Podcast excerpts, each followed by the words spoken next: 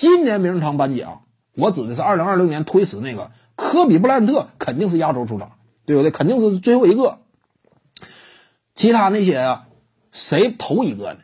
应该是凯文加内特。就这几个重量级球员当中，凯文加内特肯定是开场的，不可能让蒂姆邓肯开场。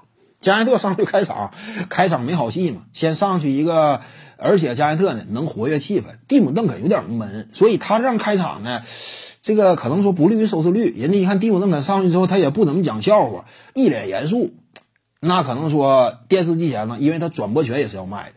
这个名人堂呢，挺注重收益，因为平时他没什么捞钱道，对不对？你也不可能卖卖名额呀，这玩意儿这公开叫卖啊。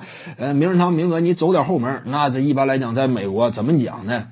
不多见吧？到底有没有这事儿不一定，咱 咱咱也不了解，对不对？有没有这事儿啊？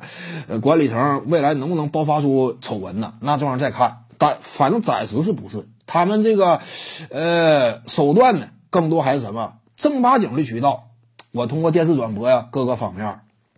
所以说，蒂姆·邓肯呢，有时候冷笑话之类，但他表情还是过于严肃。而且，蒂姆·邓肯呢，他不见得总能引起大家呀相视一笑，对不对？他有点发挥不见得稳定。蒂姆·邓肯呢，卡文·加内特呢，挺善于表达，而且肢体动作呀也丰富。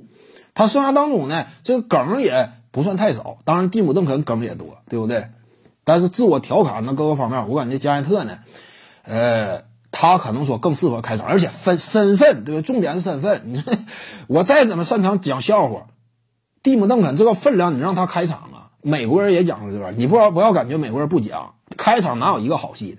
格兰特希尔是不是开场？当年格兰特希尔就是开场。史蒂夫·纳什是不是压轴？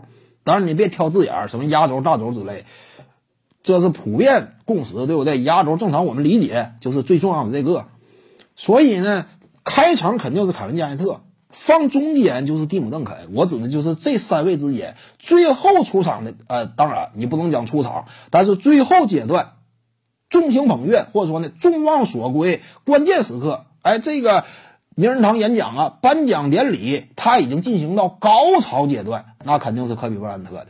迈克尔·乔丹大步迈进来，对不对？感慨一番，然后把这个奖啊给科比·布莱恩特。反正到时候肯定是挺好看，就是这这届名人堂啊。